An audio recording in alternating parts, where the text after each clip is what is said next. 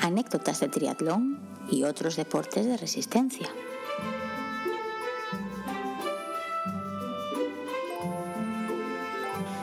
Bueno, bienvenidos y bienvenidas a un nuevo episodio del podcast de anécdotas de triatlón y otros deportes de resistencia. Hoy aquí estamos, Berto y yo solitos, eh, sin ningún invitado y yo creo que grabando a unas horas tan tarde que bueno, yo creo que es la vez que más tarde estamos grabando el podcast. Bueno, yo, yo tengo que admitir que hasta ahora normalmente ya estoy en la cama. No voy a decir durmiendo, pero en la cama por lo menos sí. ¿Qué tal, Alberto? ¿Cómo estás? Hola, buenas. Eh, pues sí, yo podría decir lo mismo, porque justo antes de grabar el podcast, eh, lo último que hice fue contarle un cuento a, a, mi hija para que se durmiera y como ya comenté en el último capítulo o en el anterior, ya no recuerdo, en cuanto ella se duerme yo me voy a la cama, así que ahora lo más normal es que yo ya estuviera también en la cama. Bueno, a ver, que igual la gente piensa que estamos grabando a las 2 de la madrugada, pero son las diez y media. Bueno, sí, las nueve, las nueve y media para mí, pero... Pero a ver, que nadie se sorprenda si nos da aquí un ataque narcoléptico y nos quedamos los dos fritos mientras grabamos. bueno, lo, quitarías tú luego, digo yo. Sí, sí, eso, eso lo editamos.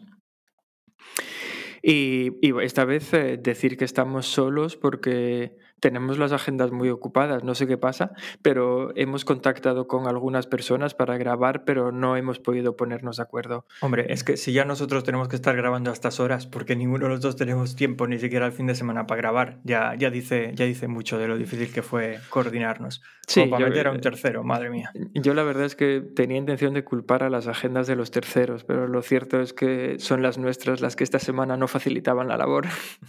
Ya, ya te digo. Había una, un temilla que te, quería, que te quería comentar. Hombre, no es que necesite tu aprobación, ya lo sabes. Pero el otro día. Si te diste baja de Swift sin preguntar, puedes hacer cualquier cosa. Bueno, sí. El, el, otro día, no sé cuándo fue, fue, creo que fue la semana pasada, mientras, mientras rezaba mis oraciones, mis oraciones vespertinas a Vicente, me vino, me vino algo a la cabeza, un flash, ¿no? Que me di cuenta de que bueno, como buena religión, nosotros tenemos ahí a nuestro Dios, al que adoramos, yo por lo menos rezo por la mañana y por la tarde, pero hasta ahora habíamos, habíamos, eh, habíamos ignorado la figura del, del, demonio. Todas las religiones tienen que tener su, su antítesis, de, antítesis del Dios. Y igual que Vicente se nos apareció en un comentario de Ivo, casi se nos pasa casi se nos pasa que nuestro Satán particular también se nos apareció en un comentario de Evox y no hace falta que te diga cómo se llama, ¿verdad? Efectivamente. Bueno, no, no te creas que recuerdo su nombre ahora mismo, claro, siendo el maligno o la maligna, en este caso, supongo que he tratado de olvidarla. ¿Tú recuerdas su nombre? No hace falta dar todas sus señas con nombres y apellidos, pero... Claro que sí, se trata de Yolanda, a partir de ahora bautizada como el demonio del, del vicentismo. Sí. Pues mira, mira, me, gusta el concepto, porque lo, de hecho es que habrás notado que, salvo en tu despedida de que Vicente os bendiga y demás, e, el tema del vicentismo está un poco muerto, pero el tener ahora la encarnación del mal como parte de la religión me parece, me parece un buen punto, la verdad, para tratar de revivir esto. No, a ver, a ver, para mí no, no es que el vicentismo esté muerto, es que, a ver, este es un podcast en el que normalmente contamos anécdotas y cosas así, entonces normalmente las cosas van por el lado negativo, son catástrofes que nos suceden. Entonces no vamos a decir, y gracias a Vicente me caí de la bici, joder, pero eso queda fatal. Pero, vamos, yo es que le voy a echar la culpa a Yolanda de todo lo que nos pase a partir de ahora, lo, tengo clarísimo. ¿Tú crees que si escucha esto se podría llegar a mosquear un poquito? No, hombre, no, hay muchas Yolandas en el mundo. bueno, anda. Entonces pensemos que no, que, que no se mosquearía. Pues sí, sí. Pero igual si lo escucha no entiende de qué va el podcast. Ya. Así que, mira, mira, por si acaso no entiende de qué va el podcast, vamos a hacer una cosa. Eh, Yolanda, señora del mal, o cualquier otro que esté escuchando este episodio y que se haya unido a nosotros hace poco, le recomendaría que diese marcha atrás y si tiene que escuchar un capítulo nuestro, sin duda tiene que escuchar el capítulo número 18 que se titula Alabado sea Vicente. Escuchando ese capítulo entenderán muchísimas cosas, cosas de este podcast. Sí, porque lo cierto es que este podcast, como bien estábamos diciendo, tiene su propia religión y en ese capítulo hablamos y explicamos con pelos y señales todo el tema de la religión del vicentismo. Así que tenemos a nuestro señor creador con nosotros en ese episodio. Qué guay estaría convencer a Yolanda para que grabara aquí un capítulo con ella. Hostia, y, poder convencer para que grabara con Vicente y que, y que se discutieran ahí en público. Te dije que no le dieras la manzana. Bueno, a ver, no hay manzana aquí, ¿no? Pero, pero se entiende la, sí, sí, sí, metáfora. Entendemos. Bueno, pues eh, no sé qué te parece si hoy podemos ir empezando, aprovechando que no tenemos que presentar a ningún invitado, podemos ir arrancando ya el podcast, no sin antes recordaros que tenemos eh, redes sociales. Yo me había comprometido a, escribir al menos un tuit a la semana. Sabía que era un reto difícil y que no lo iba a poder conseguir todas las semanas. Tengo que decir que esta semana eh, hay tuit nuevo. Pero qué desgraciado, un tweet a la semana y no eres capaz. no soy capaz. No soy Maldita capaz. Yolanda. me, resulta casi imposible, pero esta semana hay un tweet nuevo anunciando el capítulo de hace de la semana anterior. Eso no cuenta. Lo que quiere decir que en la semana anterior no hubo ningún tweet. Pero voy a seguir haciendo todo lo posible para escribir cosas en, en, Twitter al menos todas las semanas. Que si alguien nos tirara un cable y nos mencionara y nos dijera cosas, pues a mí me facilitaba la vida, porque es que no se me ocurre qué hacer, tengo otras cosas en mi cabeza, no soy un esclavo del podcast. bueno, eso, que tenemos una cuenta de Twitter, Anécdotas Tree, para quien quiera seguirnos. Eh, tenemos también una cuenta en Instagram que en la que anunciamos los capítulos del podcast y poco más. Aunque... No, pero yo, yo a veces le doy a me gusta a cosas que ponen otros. Oh, joder, es que tú te lo curras de verdad. Hombre. bueno, la cuenta es Anécdotas Triatlón y te diré que estoy preparando yo una foto para publicar en Instagram. Eso que a mí estas cosas me llevan mucho tiempo, ¿no? Es como esa gente que saca una foto, le aplica un filtro y la sube ahí sin que pase por montaje. No, no pero es que tú te las curras demasiado. A ver, que está muy bien, pero claro, te lleva tiempo. Entonces sí, estoy preparando una que espero... Esto, esto, lo, lo, pones ahí a modo clickbait para que la gente nos siga ahora en Instagram. Todos, todos van a querer saber de qué habla Alberto, qué es esa foto que está preparando. Pero es que es verdad, ¿eh? no me lo estoy inventando. Es que ya empecé eso, que he tenido varios malos intentos porque la fotógrafa era, era mi hija, era Olivia. Y claro, una niña de cuatro años, intentar sacar una foto sin que sea movida, cuando no es capaz de agarrar el móvil y antes de darle al botón de disparar, tocó con otros cuatro dedos en cualquier parte de la pantalla y enfocó lo que sea, pues se complica. Entonces estoy intentando... Buscar otro fotógrafo. Sí, sin dañar su corazoncito, buscar otro fotógrafo. Pero bueno, nada, eso. Estamos, estoy preparando ahí algo grandioso. Y, y, luego, ¿qué más? Tenemos también nuestro canal Zen de, de Telegram, si buscáis por anécdotas de triatlón y otros deportes de resistencia. Y como veis, nuestras redes sociales no son muy activas. ¿Por qué? Porque las tenemos para que os podáis poner en contacto con nosotros y vengáis aquí a contar vuestras anécdotas. Esa es la finalidad de tener redes sociales. No es que nosotros ofrezcamos contenido, es que nos piquéis a la puerta. Poca gente lo está entendiendo. Poca gente tirando a nadie, quizás uno, sí. vale, pues más allá de eso, si te parece, vamos a empezar. Vamos a. Tenemos muchas cosas que contar hoy, así que como tenemos tantas cosas que contar hoy, no vamos a hacer dos horas de capítulo, como siempre, será el botón del destino quien elija las tres afortunadas secciones que saldrán a lo largo del día de hoy. Así que vamos y lo único que podemos adelantar es que por fin, después de todo este tiempo, Alberto nos va a contar su debut de trail cuando salga la sección en serio. Venga, a ver cuándo sale.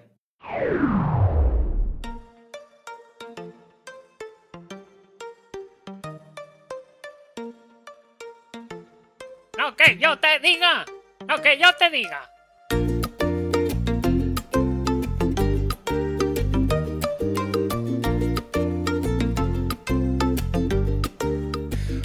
Bueno, pues hoy empezamos por lo que yo te diga, la sección en la que normalmente damos consejos sin criterio ninguno, excepto cuando tenemos un invitado que da consejos con criterio, o eso queremos creer, igual tampoco... Pero bueno, nosotros los, queremos... los hay que me hacen dudar. Nosotros queremos y confiamos mucho en nuestros, en nuestros invitados y hoy no vamos exactamente a dar un consejo, eh, Alberto hace poco se le murió el reloj que tenía.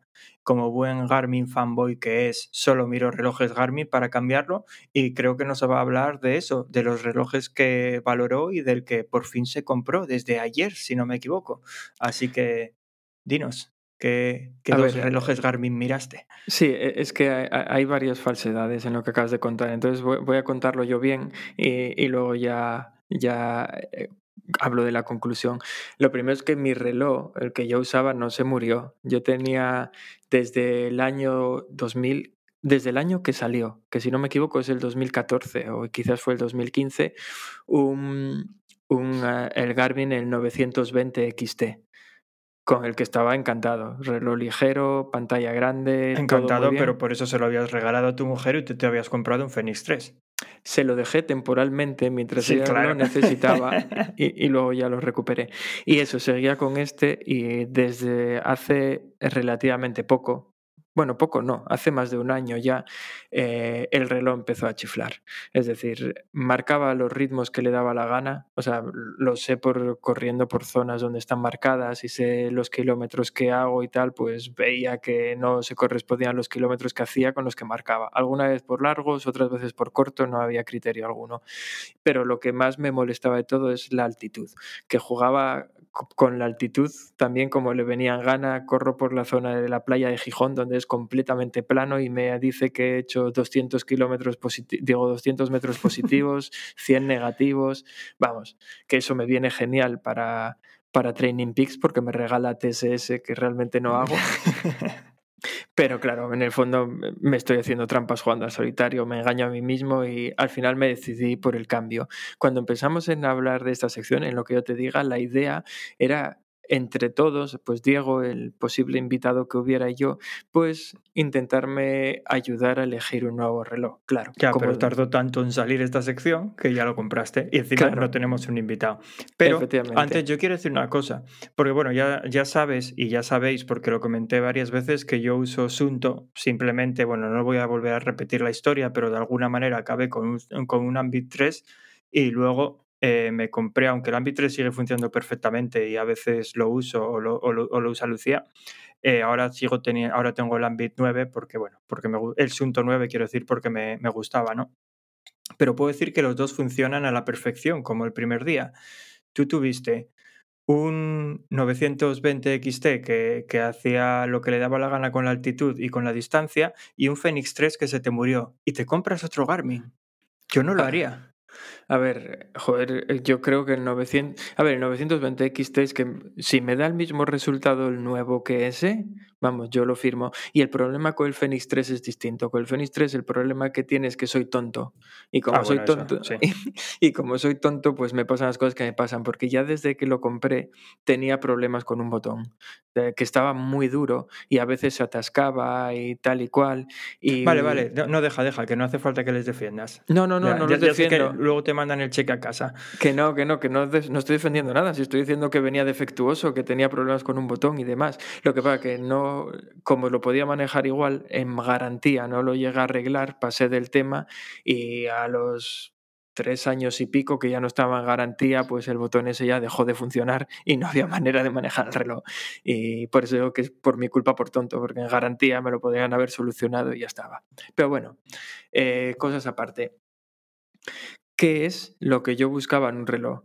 Que, porque no, no me considero tan Garmin fanboy, pero sí que creo que en cuanto a funcionalidad son los que más ofrecen. Y al final, pues, es lo que me hizo, lo que me hizo decidirme. Porque yo principalmente buscaba eh, bueno, que fuera multideporte de verdad, no de esos multideportes que no te puedes crear tú tu propio multideporte, porque para entrenamientos, por ejemplo, multitransiciones o cosas de esas, yo quiero poder crearme eh, mi propia sesión de multideporte con lo que vaya a hacer, con sea lo que sea.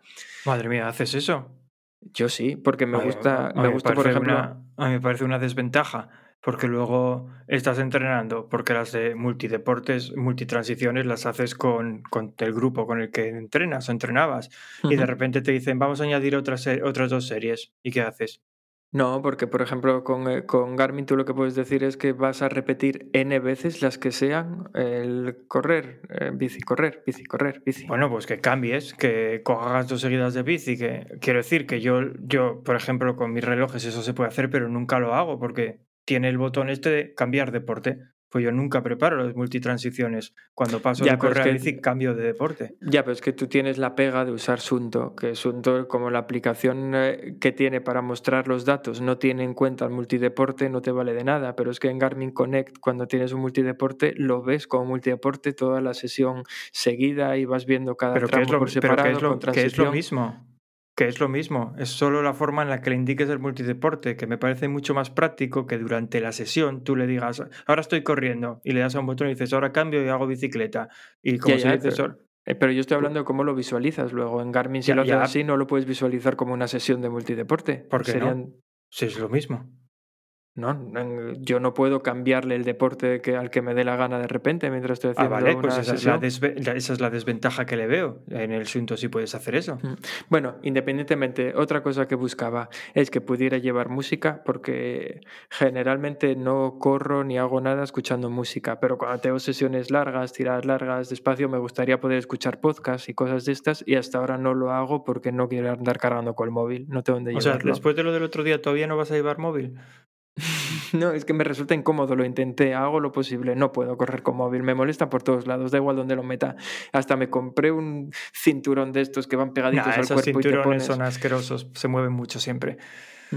Y luego la, la otra parte que me interesaba es que pudiera pagar con el reloj, que parece una tontería, pero es que yo muchas veces salgo de casa sin nada, sin móvil y sin nada, y tener algo con lo que poder pagar si quiero ¿Pero comprarme algo lleva? me parece ¿Lleva una. SIM o algo ese reloj? ¿Cómo va? Eh, lleva el... eh, No lo probé, lleva Garmin Pay, que no sé cómo funciona. Vamos. Ahora igual me sorprendo y depende del móvil, no lo sé, pero supuse que sería autónomo, no tengo ni idea. Hombre, si no lleva SIM no creo que sea autónomo. Sí, ahora que lo pienso debe depender del Bluetooth del móvil, así que me obligaría a ir con móvil de todas formas. Bueno, no lo, no lo pensé eso, la verdad, pero bueno, el- me parece un buen paso adelante. Y, y bueno, nada, básicamente lo que buscaba en un reloj era eso. Y estoy mirando varias opciones. eh, cambiar de Garmin, eso, eh, es donde tengo toda mi vida deportiva, así que también para mí es desventaja, aunque no algo eh, limitante. Si hubiera encontrado algo mejor, lo habría, habría aceptado el cambio. Pero es que lo cierto es que ya solo con el tema de la música y es que hay muy pocas opciones. Es que No sé, es que yo hay- hay, es que hay hay cosas que no, poquísimas que, opciones. no, que no valoraría. O sea, como música, por ejemplo. Ya, ya, pero es que tú sales, tú sales con móvil, es diferente. Entonces, eso. Eh, y, y al final, nada, viendo los últimos modelos que se presentaron, los que más me gustaban eran, ah, pues claro, los, los que más top, ¿no? El Fenix 7 y, el, y los Epics. El Epics el de generación 2, que al final ha sido el que me he pillado. Por el tema de la pantalla, me pillé el Epics de segunda generación.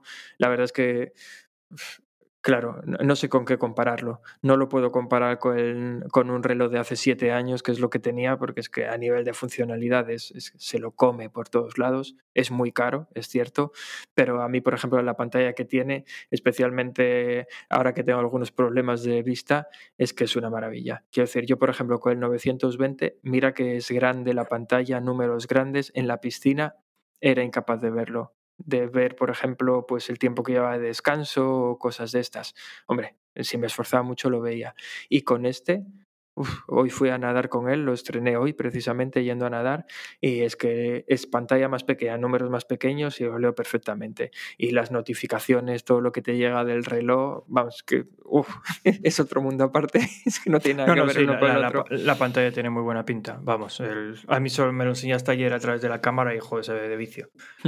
Sí, sí, la, la verdad es que por ahora estoy muy contento. Luego es que tiene un montón de chorradas que yo no sé, no tengo claro si las usaré, si no las usaré. Claro, para mí es el primer, el primer reloj que tengo que te hace seguimiento de todo el día, o sea, con tema de pulsaciones y movidas de estas para... Bueno, eso, me avisa si estoy muy cansado, el battery no sé qué, que lo llaman.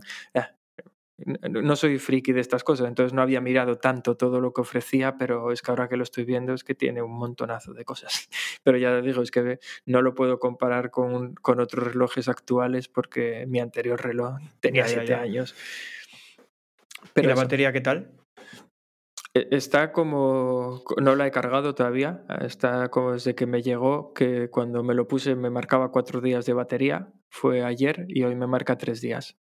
Puedo decir que la batería es coherente. Lo que marca lo cumple. Eso es lo máximo que puedo decir por ahora. Pero como no indica porcentaje, no sé a qué porcentaje está cargada. Es decir, esos cuatro días, no sé si representa un, Es que es una manera rara de mirar la batería, ¿no? Eh, Sí, luego tiene, es, es por la esfera de reloj que tengo puesta. Si cambio Ah, la esfera, pues en otras te lo ponen porcentaje y tal, pero esta que he escogido te lo ponen días. Así que eso. Y, y luego así más cosas que le he visto que ni siquiera sé para qué, para qué sirven. Por ejemplo, es que tiene pulsioxímetro y me mide la cantidad de oxígeno en sangre, que yo me lo medí la primera vez, claro. Yo así a ojo. Y te dijo, bien, tienes. Claro, es que, es que yo así, pensando en, en una persona que no, es, no tiene nada que ver con la medicina y que sé poco de muchas cosas, eh, yo le di a eso y dice, quédate quieto, estoy ahí midiéndote y te da un valor en porcentaje. Yo pienso, a ver, la sangre es más o menos líquida y ahí por ahí habrá oxígeno. ¿Cuánto es un porcentaje bueno? O sea, tú, si tuvieras que decir, ¿cu- ¿cuánto te parece un porcentaje bueno de oxígeno en sangre? Un 50. Claro, es que yo, yo me imaginaba algo similar. Y yo, esto me devolvió 97. Y dijo, madre mía, estoy chunguísimo. Esto me voy a morir, pero ya mañana. Y le di otra vez a la prueba y me volvió a dar 97. Es un reloj muy coherente, ya dije antes. ¿Por qué, por qué no buscas? Así que es un valor No, normal. no, ya lo he buscado. O sea, lo normal es entre 95 y 100. Eso, Ah. es, un, eso es un valor normal. Y si, si estás por debajo de 95, no pasa nada. Parece ser que si estás por debajo de 80 o algo así, tienes que hacértelo mirar. Ya puede ser grave. Y yo, pues Pero, mira, ¿qué, qué, qué- es? ¿Tener poco oxígeno en sangre es anemia o algo así? no lo sé. He visto que aparecía también eh, por ahí relacionado con temas de, de COVID, pero imagino que es por la afección eh, respiratoria y demás. Ah. Eh, no me he parado a, a ver si vas a tener ahora un reloj que te hace el test del COVID. Buah, eso estaría guay, ¿eh? Le echo el aliento y me dice positivo o negativo. Y, y- más cosas que tiene, que por ejemplo también tenía el 920 XT, es el tema de las notificaciones. Eso lo tenía en el otro, pero en el otro entre que eran ilegibles y pasaban muy, muy desapercibidas, nunca veía las notificaciones en el móvil. Ahora con este tengo pocas puestas, pocas notificaciones, porque quito todo el tema de Telegram, WhatsApp y cosas de estas que me pueden volver loco, pero por ejemplo, cuando me escriben eh, mensajes, llamadas perdidas y tal, puf, es que se ve perfectamente y puedes leer la notificación entera, que este dirá la gente, "Pero este tío que está diciendo que se puede leer una notificación en un reloj. Claro, es que yo en el que tenía no las podía leer, no solo porque no las veía, es que son, es que, es que no cabía nada en aquella pantalla. Esta pantalla Ya, es ya, super yo- AMOLED yo- y cabe mucho más. Yo recuerdo cuando le pusieron no- notificaciones al Ambit 3. Yo nunca vi cosa tan ridícula. Claro. O sea, es que con la resolución que tiene esa pantalla, es que, que- que ves dos palabras o tres. Es que es absurdo. Claro, O sea, claro, es- eso- es- este que tengo ahora no es una maravilla, pero por lo menos puedes leer algo, ves dos o tres líneas. Bueno, ya estás hablando de líneas, no de palabras. Pero con aquello. o Sí, sí, sea, es que a eso me refiero. Es que en el otro sí recibía las notificaciones, pues me valía para saber si me habían llamado o si era un SMS o eran, yo qué sé, del colegio de Olivia. Pero no me valía para leerlas. Me iba al móvil y las leía. Aquí las puedo leer perfectamente. Está, está guay. Y, bueno, nada, poco más. La verdad es que me hubiera gustado que este capítulo hubiera sido para escoger el reloj, pero es que mira, el botón del destino nos la ha liado y yo ya no podía esperar más. No, lo, lo que está guay de Garmin es que, bueno, guay si te gusta ese tema, es que hacen la mezcla de entre reloj deportivo y reloj inteligente, que eso no se, no se ve tanto. Yo creo que el resto de marcas, eh, sea Asunto, sea Wahoo, o, bueno, tengo menos experiencia, experiencia con Polar y tal, tiran más hacia solo reloj deportivo, mientras que Garmin tiene ese híbrido ahí que, bueno, yo creo que si quieres un reloj inteligente está guay. O sea, es, eh, debe ser la única marca que te ofrece la, la mezcla de los dos y está guay. Eh, Sí, porque o hay relojes inteligentes con funciones deportivas, como puede ser el Apple Watch y tal, pero que yo creo que a alguien que lo quiere realmente para hacer deporte se le queda corto. O tienes relojes eh, deportivos con alguna función de smartwatch que se limita a notificaciones y poco más, pero este sí, que es se lo han hace- currado. Eso, Pero- eso pero eso es lo, creo- que hace, a lo que hace el mío. Pero esa es a lo que iba. Yo lo que no sabía era esa diferencia abismal que hay en precio. Quiero decir, yo pensaba que los relojes inteligentes eran los caros y o sea, que eran más caros que un reloj deportivo. Hasta que hablando con un compañero de trabajo que tenía el Apple Watch, que yo creía, joder, es que el Apple Watch debe ser de los relojes más caros que hay, que va. Prácticamente cualquier reloj deportivo que nos compramos es mucho más caro que un Apple Watch. Que claro, eso ya la gente no entiende. Y dice, pero ¿para qué te gastas el dinero en eso pudiendo comprarte un Apple Watch? Ya, ya. Sí, sí, pues, pues eso, pero yo creo que este gana mucho gracias a la pantalla. Mm, estaría guay ver el Fenix 7, pero es que el, con, eh, con, el tipo de pantallas estas que no son AMOLED, entre que la resolución es menor, que se ve peor y tal, no sé si realmente tendrías la sensación de tener un smartwatch. Es que este lo parece tal cual. O sea, yo he visto, por ejemplo, conozco gente que tiene el de Samsung y tal, y es que no creas que se diferencia tanto. Hombre, al Apple Watch sí, porque Hombre, tiene esa interfaz psicodélica, pero... Se diferencia en la funcionalidad, quiero decir, no, ya no tiene que ver ya con lo que veas en el reloj, quiero decir, un reloj inteligente te ofrece mucho más funcionalidad que uno de estos. Pero bueno, es que en este, por ejemplo, eso para ver la agenda, las cosas que tengo pendiente y tal, se, está, está bien. Pero bueno, eso, es que para mí es un cambio tan radical que, que eso. Y decías tú que no había muchas marcas que hacían eso, pero ¿cómo se llama el que sacó Sunto? El que está basado en... A ver, es que eso es un, es, es, eso es un smartwatch disfrazado de reloj deportivo. Sí, ese es el Sunto 5, que es el que lleva Wear, uh, Wear OS, o como se llama el rollo este de Android. Y, pero es que eso es una mentira. Quiero decir, eso es un, eso es un reloj inteligente. Que lo haya sacado una marca deportiva no tiene nada que ver. Y luego sí, le metieron por encima su aplicación, que está muy bien para mirar los temas deportivos y tal, pero ni tiene la, ni, ni tiene la fiabilidad que tiene un reloj deportivo, ni la duración de la batería, que la tienes que cargar todos los días como cualquier reloj inteligente. Ni, vamos, eso claro, es que para mí esa es la clave. Para mí esa es la clave, el tema de la batería un smartwatch que te aguante más de un día de batería es muy difícil de encontrar. Y uno deportivo, hombre, una semana se lo esperas a cualquiera. Sí, sí, sí, sí. Hombre, haciendo deporte todos los días, no, ni de coña. Pues eso era bueno del 920 XT. Yo hacía deporte todos los días y tenía batería para. no lo llegaba a cargar dos veces al mes. Joder, madre mía. Bueno, sí, el, el, el, Ambit 3 era igual, sí, sí. Venga, vale. aquí hablamos mucho de relojes, es un tema que no me mola. Ah, venga. Vamos a cambiar de sección. Vamos a pasar, venga.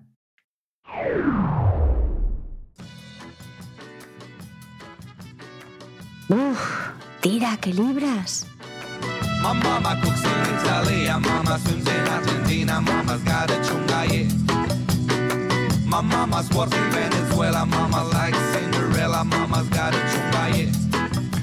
Bueno, pues ahora nos vamos al Tira que Libras.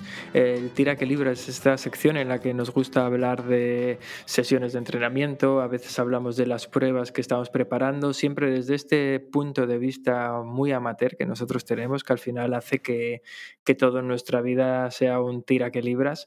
Y en este caso va a ser Diego que nos va a hablar de sus sesiones de entrenamiento en bicicleta, porque después de no sé cuánto tiempo ha, ha salido a la calle sin, sin ruedines y sin nada, ha quitado la bici del rodillo y se ha puesto a rodar por la carretera como todo un valiente. Yo estoy a punto de hacerlo también. No, vamos a ver. No te no, no, no, no, cagues fuera del tiesto porque estamos hablando de la cabra, no de cualquier bici. Pero, a ver, eh, y las eh, referencias estas de tiempo, después de no sé cuánto dijiste y tal, eh, bueno, la verdad es que hacía mucho, mucho, mucho que no salía con la cabra a la calle hasta, hasta nada. Bueno, empecé a salir hace dos meses o así. Pero la cosa es que cuando justo antes de grabar, por si salía esta sección, me puse a mirar el tema de eh, cuando habíamos contado lo mal que se me daba ir en cabra por la calle. Madre mía, fue en el episodio 6. Como una cabra. hace más de un año, sí, un episodio 6 que se llama Como una cabra, que posiblemente sea hasta de los que tienen mal sonido, que debe ser de los que yo grababa debajo de la mantita y con el otro micrófono. No lo sé, ¿eh? eso solo lo, intuyo, no, no, me puse a escucharlo. Pero, pero la cosa es que, joder, sí, aquello fue en septiembre del 2020, ya pasó un año y pico, y la verdad es que ese año y pico fue el tiempo que pasó sin que saliera con la cabra a la calle otra vez. Porque yo recuerdo que cuando salí esa vez, te dije, bueno, a partir de ahora voy a intentar salir más a menudo porque uno de mis objetivos es aprender a rodar en la cabra acoplado sin, sin pasar miedín. Pero, pero bueno, después fue cuando, bueno, tuve una serie de operaciones, siete, ocho meses prácticamente sin hacer ejercicio y cuando volví, pues volví al rodillo. De hecho, puse la cabra en el rodillo y, y si salía algo, salía con la otra bici o con la de carretera o con la, o con la fixie que tengo. Eh, lo, a lo que voy es que hace unos dos, dos, tres meses aproximadamente, cuando me mudé aquí y teniendo el parque de Richmond tan cerca, dije, joder, es la oportunidad ideal para salir todas las semanas con la cabra e ir acostumbrándome. Entonces, la primera vez que salí, hombre, las sensaciones fueron mucho mejores que aquella en septiembre de 2020. claro, porque, porque el camino de llegar a Richmond era mucho más corto. Claro, posiblemente. No sé por qué, pero bueno, la cosa es que hay una cosa que a mí me llama muchísimo la atención, que es que, bueno, esto ahora la gente me dirá que de qué estoy hablando y tal, pero, pero a mí me pasa, que es que yo tengo la cabra en el rodillo, llevo muchísimas horas de cabra, de cabra en rodillo. Incluso kilómetros, si contamos Swift, son dos mil y pico kilómetros en Swift. Y, y joder, con la cabra tiré muchos kilómetros para arriba porque quería conseguir la bici aquella famosa de Tron. Quiero decir que son dos mil y pico kilómetros, pero muchos, muchas horas. ¿Sí? Y, y, a mí la bici no se me hace rara. Quiero decir, yo estoy en el rodillo, me siento en esa bici, me cojo bien a, al manillar o voy acoplado y tal, y la bici la veo desde el sillín bien. Es salir a la calle con esa bici y digo, ¿pero qué hace el manillar tan abajo? Y me pasa siempre, siempre, y no lo entiendo.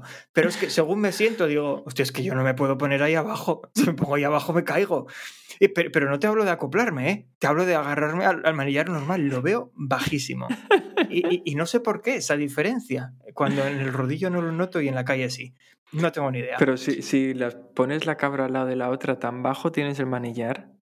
No creo, sí, tiene que ser psicológico. Bueno, sí, sí, no lo sí. sé. Mira, buena, buena, pero buena pregunta, lo voy, a, lo voy a hacer. Bueno, la cosa es que entonces ya el primer día que la cogí, que como digo fue hace dos o tres meses, pues eso, ya, ya ahí me daba ahí un poco de, de miedín, eh, simplemente en, la, en el kilómetro que tengo hasta el parque. Luego el parque está casi todo cerrado al tráfico, está guay. Y, y, me puse ahí, me cogí al manillar y yo iba bien, subí bien. Mira, ya no tuve problemas con los pedales, que aquella otra vez sí había tenido problemas con los pedales. Pero la cosa es que ese manillar se sigue moviendo muchísimo, la dirección se va para todos lados, no sé por qué. Eh, y, y, nada, estuve rodando, yo qué sé, hora y media, un poco más de hora y media fue. Y en esa hora y media no me pude acoplar. No me pude en, acoplar. En toda la hora y media no te acoplaste en nada. Sí, hombre, un poquito, pero que no llega a hacer ni 200 metros seguidos, porque es que no podía. Me pasaba lo mismo que me pasaba la otra vez, que según me acoplaba, yo me iba totalmente hacia la derecha, pero poco a poco y poco a poco, hasta que invadía el otro carril. Y no, no, y no sabía bien por qué. Y bueno, hasta que, bueno, luego al día siguiente tenía un dolor en los hombros y tal, y digo yo, esto debe ser la tensión. Debe ser que como no estoy acostumbrado a esa postura o a esa bici, voy tenso.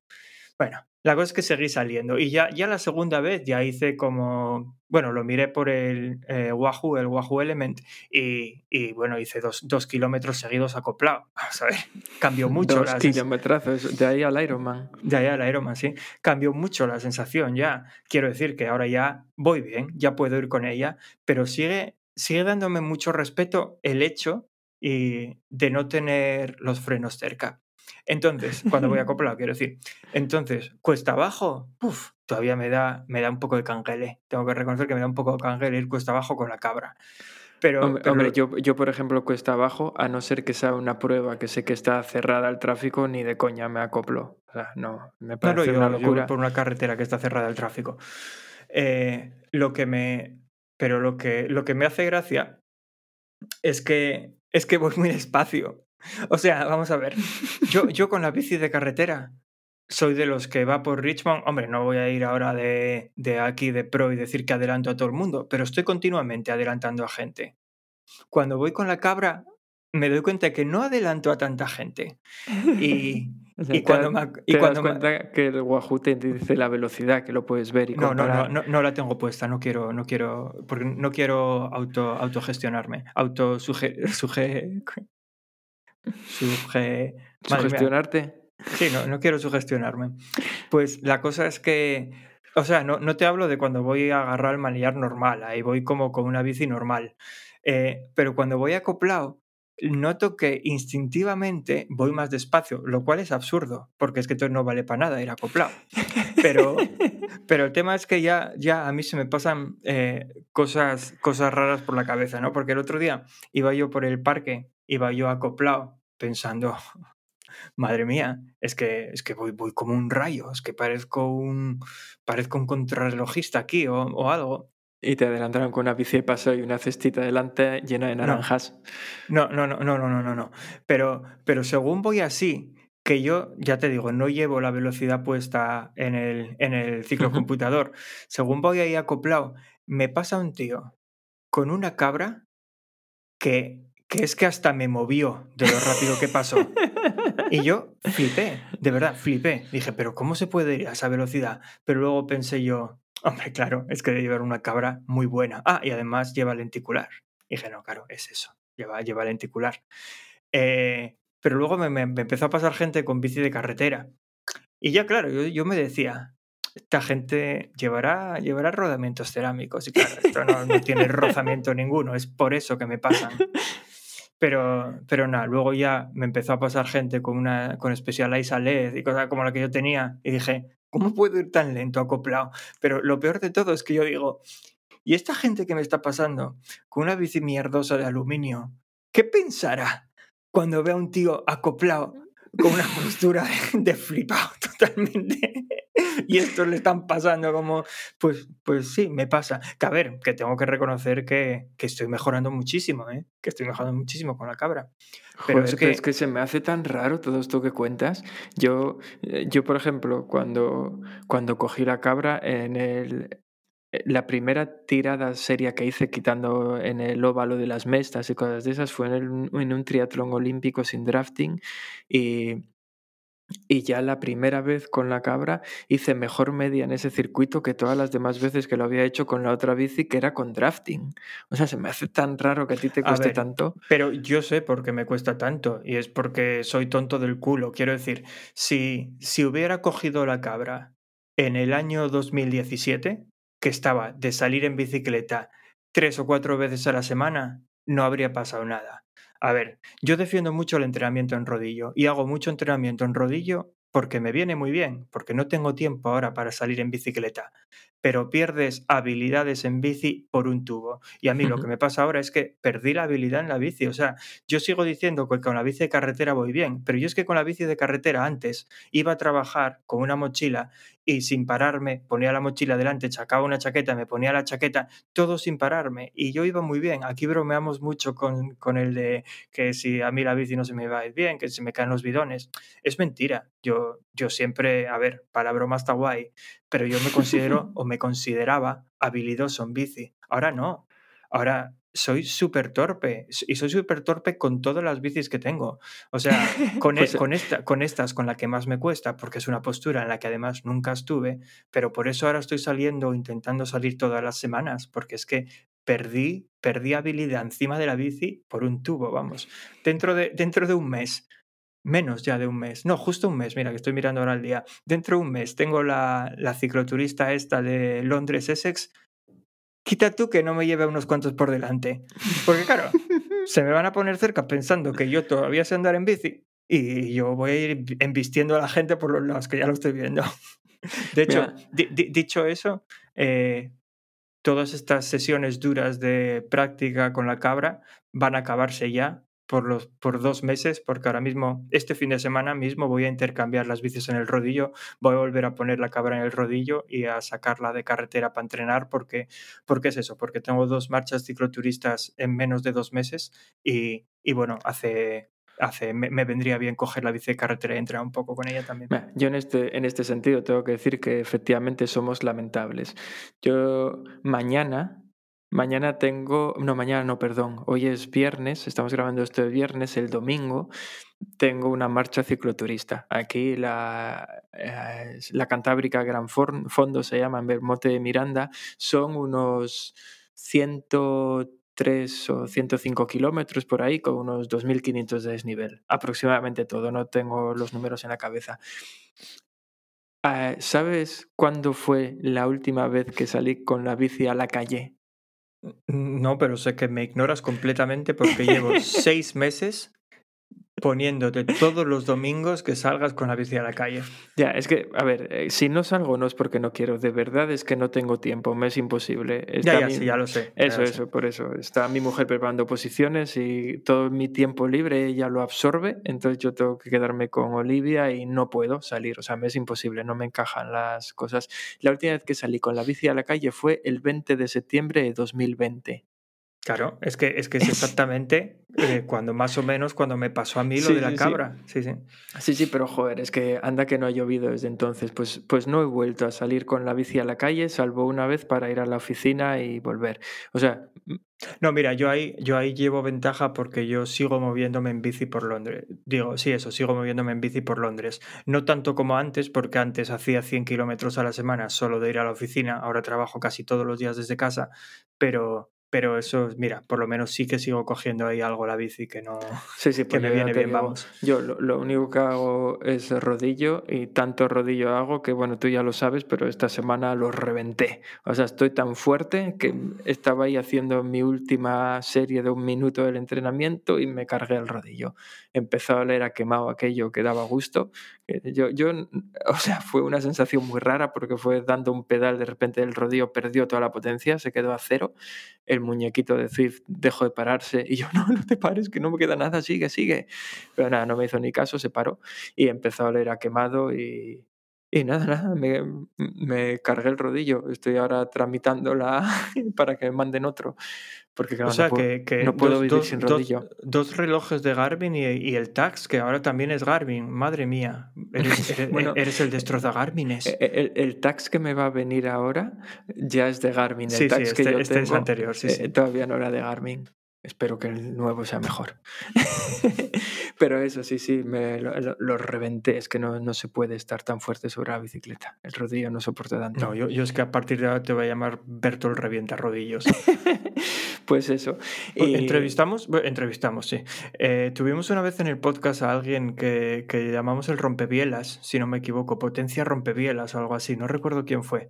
Tú, sí, sí. Esto, ¿qué, ¿qué, es más? ¿Qué es más? ¿Romper bielas o romper rodillos? No, no, romper rodillos. Claro, porque te conviene. Por supuesto. Pues bueno, eso, que nada, que yo de todas formas espero después de... Estoy volviendo a trabajar algo en la oficina, así que espero que después de esta marcha cicloturista, de meterme ciento y pico kilómetros y soy capaz de acabarlos, empezar a coger algo más la bici también por la ya. calle. De hecho, le no, cambié no, hasta, los, es que hasta yo, los neumáticos. Dije, yo no puedo salir con unos neumáticos que llevan dos años casi sin salir de casa, que deben de estar tal, y le puse todo nuevo. Le cambié la piñonera, neumáticos, estoy listo ya para rodar. No, no, es que yo, yo lo, que decía, lo que decía antes lo, lo, decía muy en serio. Yo nunca me consideré, bueno, al principio sí, hace años, nunca me consideré torpe encima de la bici, pero últimamente sí que, sí que lo noto, que, que estoy súper torpe, que cualquier cosa me cuesta un montón. Pero también es cierto que a poco que sales, que salgo, enseguida voy recuperando sensaciones. Quiero decir, ahora mismo con cualquier otra bici que no sea la cabra, ya me siento muy cómodo otra vez en la bici, porque es eso, porque estoy saliendo bastante.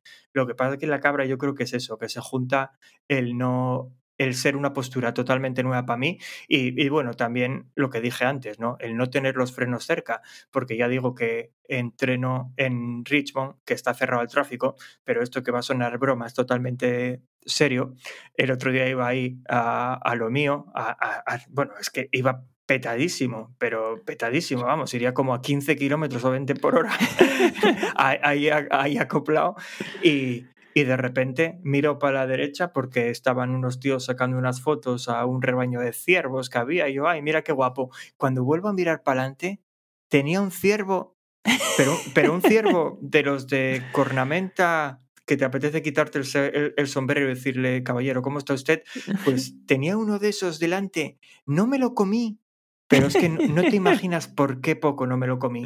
Porque encima, claro, no me dio tiempo a frenar. O sea, me, ya que me dio tiempo a desacoplarme. Bueno, es que yo creo que eso fue muy instintivo y le pasé ahí por, por detrás del culín, pero, pero madre, ma, madre mía, qué, qué, susto me llevé. O sea, es que lo vi delante de repente, pero que además estaba parado. Que, que quiero decir que yo cuando miré para la derecha para ver, ay, qué bonito, que ya tenía que estar él ahí diciendo, ¿Este me habrá visto o no me habrá visto? Pero, pero joder, yo, yo es que Oye, no, me- y, me y volviendo, sorpresa. volviendo a tu incomodidad, ¿no, no, ¿no pensaste levantarle un poco el manillar para ir un poco más cómodo? Quizás para estas primeras tomas de contacto te venga bien. Nah, es que, es que con la cabra sí que quiero hacerle un, un. Quiero hacer un buen estudio biomecánico. Quiero decir, con la de carretera lo hice, no estoy muy cómodo. Ya te digo, no me gustó nada el sitio, no me gustó el trato y no me gustó nada el resultado. Pero oye, fue tan caro que dije, me lo quedo como está. Eh, pero, pero en la cabra ya estoy mirando sitios alrededor y aunque no lo voy a hacer ya ahora mismo, sí que quiero hacer uno. Y como, y como en el rodillo estoy tan cómodo con ella, tampoco estoy seguro que sea problema de la posición. Yo creo que es más psicológico que otra cosa. Ya, ya. Pues no sé. Bueno, nada, si te parece lo podemos dejar aquí, que nos estamos enrollando más de la cuenta y esta historia ya no tiene más chicha. Sí, venga, saliste a andar con la cabra y casi te comes un ciervo. Ese es un buen resumen. Sí, eso lo dice todo. Tú lo que quieres es empezar a hablar del trail este. Sí, venga, vamos, ya metemos la última Pues, sección. Como de- fueron 10 10 kilometrazos. metemos la última sección de en serio, vamos. No. ¿En serio? Hello, I'm pleased to meet you. My name's Conductor Jack. I'll need to take your tickets as you ride on down the track. The engineer is stoking coal, the engine spouting steam. The fireman waves a lantern Bueno, pues aquí estamos, en, ese, en, en- en serio. ¿En serio que Alberto nos va a contar de verdad que se hizo un trail de 10 kilómetros? No ¿En serio? Bueno, sabéis que esta es la sección en la que contamos, en la que contamos anécdotas, la sección que dio origen al podcast. Y hoy tenemos que aguantar a Alberto porque no tenemos a ningún invitado. Así que venga, Alberto, cuéntanos, ¿cómo fue tu primer? Que, que llevas ya dos meses diciéndonos, bueno, un mes y medio diciéndonos que nos lo vas a contar. Sí, porque no sé si recordarás que en un capítulo, bueno, tú que ahora tiras de hemeroteca, sabrás en cuál fue, fue en el que tuvimos por aquí a... Vaya, ¿por qué me he metido ahora en esto? Que no sé qué, a quién teníamos por aquí. Carlos Antequera pudo ser. ¿Qué va a ser Carlos Antequera? Carlos Antequera es más antiguo. Antequera ya, cuando salió Sol por Antequera ya pasaron meses y meses de aquello. No me acuerdo a quién teníamos. Ah, sí, ya me acuerdo. Aunque no recuerdo su nombre. Era, era, era otro Carlos, ¿no? Carlos... Vaya. Sí, sí, sí, sí, yo sé quién es. Sí, hombre, el chico este que vivía en Francia. Pineda. Carlos Pineda. Pues comentamos eh, que en el mes de febrero iba a hacer, iba a debutar en dos modalidades nuevas. Una era la carrera de obstáculos y la otra el trail. Y para, ya he contado en un capítulo, no voy a tirar otra vez de meroteca, ya he contado en un capítulo cómo fue mi desesperante estreno eh, y debut en, en las carreras de obstáculos y me faltaba ¿Qué, por qué- contar. qué era, qué era eso de OCR? Eh, obstacles, course, eh, races. pues, pues eso. eh, me, me apunté Oye, a, que, ti- que tienes una pronunciación de inglés envidiable. ¿eh? me apunté a la carrera esta de trail porque me- la verdad es que llevaba tiempo queriendo debutar, pero no encontraba nunca el momento ni una carrera que me llamara la atención, o por ser demasiado largas, o por quedarme muy lejos. Y hubo aquí en Gijón una, en el, el trail de Deva a finales de febrero, y me apunté. Había tres, eh, había tres modalidades, una nocturna Sí, de 5 esto, esto ya, kilómetros. ya- ya- ya lo contaste, así que yo diría, oye, si hay gente nueva, pues que escuche capítulos anteriores. Yo creo que puedes empezar diciendo que hiciste un trail de 10 kilómetros. Vale, hice el de 10 kilómetros que tenía unos 300, casi 400 metros de desnivel positivo y, y lo mismo para abajo, porque empezaba y acababa en el mismo sitio. Madre mía, cómo se nota que no estás de trail, ¿eh? porque ahí se, se dicen 600 metros, no dices... Sí, ya me he dado cuenta que todo parece mucho porque suman todo. Bueno, y no me extraña que suman, porque claro, bajar también cuesta. Pero bueno, vaya, vaya con qué desprecio lo acabas de decir. Vamos, a partir de ahora cualquiera que haga trail running, cruz y raya, de Berto ya no queremos saber nada. ¿pero por qué? Porque acabas de decir, yo, yo me di cuenta de que suman todo, como todo Ya. parece mucho. No, lo digo porque yo mismo me llevé a engaños cuando miré alguna prueba que quería hacer que te ponía mil metros de desnivel. Dije, joder, mil metros para arriba, esto es un infierno. Y luego te das cuenta que no, que son de ascenso y de descenso. Que también es un infierno. Sí, pero es un infierno que se ve de manera distinta. Porque psicológicamente el pensar que vas para abajo siempre es bueno, aunque te estés dejando los gemelos allí. Bueno, que me estás entreteniendo. Eh, mi debut, pues nada, empecé, me puse en la, en la salida, pensé que había cajones, porque había unas 500 personas, al final no había nada, salíamos todos juntos, mejor. Yo estaba más o menos por el medio. y nada más que dio en la salida, eché a correr y la verdad es que era una carrera de trail trail porque no pasaba ni 200 metros y ya teníamos el barro por los tobillos. Y aquí fue uno de los primeros errores que cometí, que es que, claro, tengo que decir que antes de eso jamás había puesto un pie corriendo en el monte, jamás. o sea, ni entrenamiento previo, ni carreras previas. Yo siempre había corrido por asfalto, entrenaba por asfalto. sí, sí, está guay, ¿eh? Cómo, promocionamos aquí las buenas prácticas. era la primera vez. y, estrenabas playeros también. Sí, era la primera vez que, que, corría por el monte y efectivamente me había comprado unos playeros de trail para poder hacer la carrera, porque me daba a mí que con los de carretera igual resbalaba un poquitín. Y, y sí, entonces los estrenaba y demás. Em, claro, viniendo de correr en carretera y correr medianamente rápido, aunque no estoy en mi mejor momento de forma ni mucho menos, pero acostumbrado a correr medianamente rápido, yo arranqué corriendo. Y a los pocos metros, unos 200 así, aquello se empezó a empinar ya mucho. Hombre, no puedo hablar de lo que marcaba 1920 XT porque ascendería 3.000 metros viendo cómo marca las diferencias de altitud de ese reloj, cómo las marcaba, pero la cuestión es que se empezó a empinar bastante y yo dije, vi que mucha gente comenzaba a andar. Y yo, pero bueno, principiantes, ¿qué hacen caminando? Esto no es una carrera, venga a correr todo el mundo. Y yo me puse y seguí corriendo. Yo no sé qué desnivel tenía aquello, pero estaba por encima del 10% seguro. Y eh, claro, no, no había pasado el primer kilómetro y yo ya no podía con los huevos. O sea, estaba agotado, me dolían las piernas, bueno, yo creo que hasta veía borroso. Y yo, pero ¿cómo, y yo, pero ¿cómo es posible si no llevo ni un kilómetro?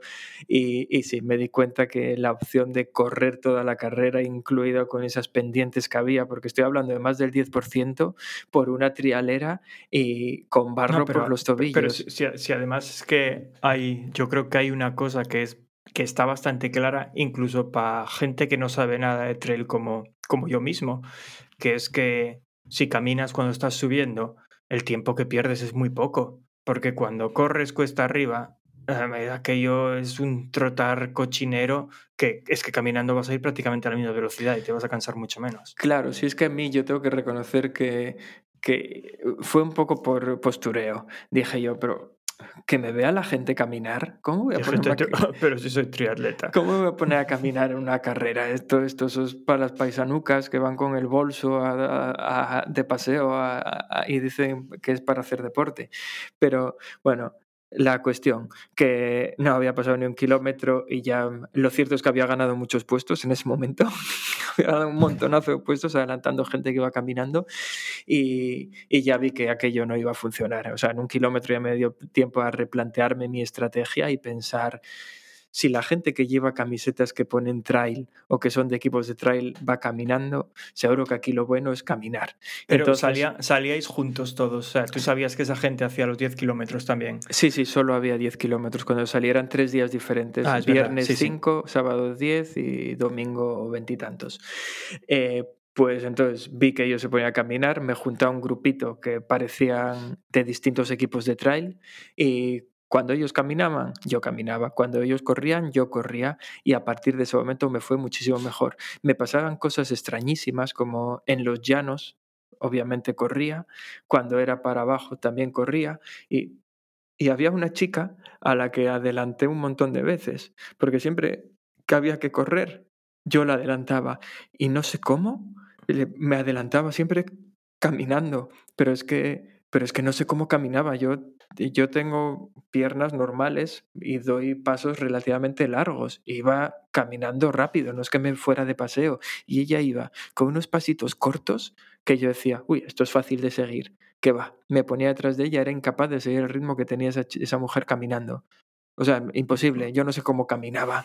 Al final la gané porque, claro, todo acababa cuesta abajo y en llanos y en cosas así. La acabé adelantando, pero flipé por cómo caminaba. Es que, no sé, parecía una cabra. Ay, no, no, no me menciones las cabras, déjalo. y luego, eh, la verdad es que tengo que decir que la experiencia de trail me encantó. O sea, es, es como, como dar un paso por el campo con prisa. Entonces, e, está guay porque yo conocía la zona, porque es una zona por la que yo solía ir en bicicleta, pero eh, en bicicleta yo iba más por las sendas, las trialeras, los caminos que estaban marcados, pero aquí no, aquí cruzabas por el medio de prados, por el medio de montes, o sea, no, no era un camino hecho eh, o marcado porque la gente camine y eso estaba, estaba guay. Eso sí, muchísimo barro, pero muchísimo. Yo es que hubo momentos en los que me hundía por encima de los tobillos en el barro, que me da pena por los playeros, que me los había escogido Olivia y le gustaba mucho. Y dije, yo, estos no van a volver a ser iguales. Pero bueno, más allá de eso. Y luego, eh, fue, hubo un tema curioso que es que la gente alimentó mi propio ego y yo, que, y yo me lo creí, hasta que me pegué una hostia de realidad, claro. Que es que hubo un momento en el que nos quedamos un grupito muy pequeño de gente, tan pequeño que al final se redujo a tres personas, dos chicos y, y, os llamaban los últimos. No, no, no, no, íbamos de la mitad para adelante, un buen cacho. No, no, no iba mal, la verdad, no iba nada mal posicionado. La cuestión es que íbamos los tres corriendo y y en llano y tal, yo era el que era un pelín más rápido. Eh, y cuando empezó e, este, este trail, el circuito era prácticamente primero todo subida y después todo bajada. O sea, no había, sí que había algún tramo por ahí intermedio que tenía un poco subida y bajada, pero principalmente era se sube todo y luego se baja todo. Cuando empezó la zona de la bajada, eh, iba yo delante craso error, porque yo les dije varias veces, yo no tengo ni idea cómo bajar, os recomiendo que no piséis donde yo piso y que vayáis como queráis. Y los tíos se lo tomaban a coña y, empezamos a hablar y les comenté que era mi primer trail y que era la primera vez que la primera vez que corría por el monte y tal, y los tíos me empezaban a decir, hostia, pues vas muy bien, ¿eh? Vaya bien que bajas. Ahora pienso que se estaban riendo de mí. decía, vaya bien que bajas, vas como un tiro para no haberlo hecho nunca. Y yo me lo creí, ¿eh? Pero de verdad que me lo creí. Dije yo, madre mía, el trail es lo mío, esto lo entreno dos días y, y no me bajo del podium. Y, y, nada, justo cuando estaba yo ahí en un momento totalmente crecido, empiezo a ir por detrás de mí, cuidado por la derecha, cuidado por la izquierda. ¿Cómo baja la gente? Pero no teme por su vida. O sea, temía yo por la vida de ellos, pero, eh, pero ellos no temían por su vida, bajaban, o sea, ahí con precipicios, barrancos, entre piedras llenas de barro, bajaban saltando que, de verdad, es que, es que parecía, yo, de, yo pensaba que yo iba rápido, bajando, pero es que lo de esta gente no pasaban 200 metros y ya los había perdido de vista. No, que 200, ni en 100 metros, ya los había perdido de vista. O sea, bajaban infinitamente pero, una cosa, y, los que te decían que bajabas rápido, esos, esos, estaban detrás de mí y siguieron detrás de mí. Lo que pasa es que eran eh, ellos lentos. Igual no te estaban tomando el pelo, quiero decir. Igual es que a ellos se les daba muy mal. O sea, no se les daba peor que, mí, que a mí porque íbamos juntos y seguimos juntos, pero tampoco eran más rápidos que yo. Yo creo que igual ellos pensaban que eran rápidos, igual que me convencieron a mí de que yo era rápido. Pero ni ellos eran rápidos ni yo era rápido, vamos. Era tal. Y lo más curioso de todo es que me di cuenta, lo, eso pues que al final no es correr rápido, es la técnica en el trail, técnica que yo obviamente no tengo, subiendo, hombre, sé caminar, así que me apaño. Pero, caminas como una princesita, por lo que estuviste contando. no, la princesita era que caminaba muy rápido. pero, pero bajando es que es todo técnica, porque cuando llegamos abajo, el último más o menos kilómetro, kilómetro y medio, era, era entero por pista y asfalto hasta llegar a la meta, excepto una subida de barro que había justo, justo al final. En esa zona eh, yo eché a correr. Lo cierto es que no me cansó mucho el trail, solo son 10 kilómetros, parte de ellos caminando, al final bajas, no te cansó mucho. Y ese kilómetro y medio lo hice relativamente rápido. Estaba corriendo a un ritmo de 3.40 eh, o por ahí, corriendo esa última parte, y adelanté a toda la gente que me había adelantado bajando. Y fue desesperante porque era gente que como mucho estaba corriendo a, a 5.30, a 6. yo, pero que casi me ganan. Eh, corro mucho más que ellos y soy incapaz de seguirlos. O sea, es todo técnica, todo. Y y eso, y al final, o sea, me quedé en buen puesto gracias a ese kilómetro y medio del final, que yo no, no sabría decir cuánta gente adelanté en ese kilómetro y medio, pero fue muchísima. Y porque al final de los 500 y picos quedé sobre el 100, más o menos. Que, joder, para ser la primera vez que lo hacía y demás, a mí la gente me había dicho que si nunca había hecho trail, que ese en concreto, que me llevaría sobre hora y media o tal, y no recuerdo el tiempo que hice, pero fue bastante menos de hora y media. Bastante. Debió ser sobre una hora, hora y poco. Pero, pero eso, lo disfruté muchísimo, me encantó. De hecho, lo primero que hice nada más llegar a casa fue buscar otros trails para hacer y encontré sí, lo, varios. comentaste aquí con lo de la ruta por la que te comen los osos. Eso, eso. Y busqué varios, ya han pasado. Me gustaría haberlos hecho, pero es lo que comentaba antes cuando hablamos de las bicis. No tengo tiempo y ya para poder hacer la ruta de bici que voy a hacer el domingo ya me cuesta un horror. Así que para hacer más pruebas será muy complicado. Pero no, no, quiero repetir. El tema del trail, la verdad es que está, está guay. Ya, a, mí, me gustaría, entrenarlo. A mí, me gustaría probarlo, pero es que por aquí no hay nada. O sea, por aquí cerca no hay nada que sea trail o sea, con montaña de verdad. Aquí se lleva el campo a través, que es eso, es más o menos lo mismo, pero sin subir y bajar, es todo barro. Y si quieres hacer trail, pues sí, ya te tienes que ir más al norte, a la zona del Lake District o, o bueno, o ya tirar más para la zona de Gales o cosas así. Pero bueno, eso hasta, hasta donde yo sé. Pero sí que estuve echando un vistazo cuando tú lo comentaste porque digo, va, debe estar guay, me molaría, me molaría probarlo. Pero eso, por aquí, por los alrededores, trail, trail, no encontré, no encontré absolutamente nada. Y vamos, si voy a tener que pagar un viaje para ir a hacer una carrera, no, no, no, me, no me hace tanta gracia. Ya, también es cierto que es eh, yo, yo compré playeros específicos de trail, aunque por ahora solo es una vez, y no me arrepiento, ¿eh? o sea, con calzado que no sea para eso, yo creo que es inviable, al menos eh, con todo lo que resbalaba en aquel momento, el barro, piedras y tal, lo veo, lo veo inviable. Pero bueno, la verdad es que, bueno, veis que más que anécdota es eh, la crónica de cómo fue la carrera, porque anécdotas en sí, aunque más allá de haber salido como un loco. Cuenta, cuenta que te caíste por un barranco o algo. más allá que salir como un loco pensando que iba a poder correr toda la carrera, no hay, pero pero nada, se disfruta. Eh, mira que todo el mundo lo dice, ¿no? Que esto que engancha y tal, y no creo que mientan. Igual es que... Ya, ya, ya, no. De hecho, cuando hablamos de la ruta de los osos esa, habíamos dicho que a ver si la podíamos hacer este año. Que yo, a ver, sigo viendo el calendario de este año, pongo al lado los días que tengo de vacaciones y no me da, no me da para todo lo que tengo, no sé cómo voy a apañar este año, pero, pero sí que molaría. Eh, a mí me gustaría hacer algo y, y si es con compañía, mejor que hacerlo yo solo. sí, yo tengo puesta por ahí una nota para dentro de un par de meses que nos lo recuerde. vale. Así que ya hablaremos del tema. Y, y, nada más, así fue mi debut en trail, con ganas de repetir. y, eso. y ya siendo más humilde, sabiendo que no bajo rápido, que como me pongan asfalto los adelanto a todos y es lo más importante del trail y, y, que no hay que correr todo el rato, que lo de subir caminando es muy buena idea. Eh, como eran 10 kilómetros no había nadie con bastones, pero imagino que es muy poca distancia, si no habría más gente que llevaría cosas de ¿Qué te refieres a, a viejinos? Viejinos con bastones. Vale, bueno, pues, Si, pues ya, si ya acabaste con, con la anécdota, bueno, con la crónica, yo creo que podemos ir despidiendo esto. Estamos, mira, ahí en la hora, hora larga, que, o sea, la hora, hora y un minuto, una hora larga, que, que parece un buen momento para cerrar. Sí, lo podemos dejar aquí. Yo, ya, tengo muchísimo sueño. Sí, además tengo que ir pensando ya en el tweet que tengo que escribir la semana que viene. Espero que sea para este capítulo. Uf, así esa semana la tengo cubierta, eso me falta para la siguiente. Que vaya, vaya jaleos en los que te metes. unos compromisos es que no puedo con ellos. Bueno, pues nada, muchas gracias a todos una vez más por escucharnos. Eh, volveremos dentro de 15 días con suerte y con un invitado, a poder ser, que ya tenemos por ahí varias conversaciones abiertas. Y nada, nos veremos entonces. Pues sí, lo dicho, hasta dentro de 15 días y recordad, huid de Yolanda y que Vicente os bendiga. hasta luego. Hasta luego.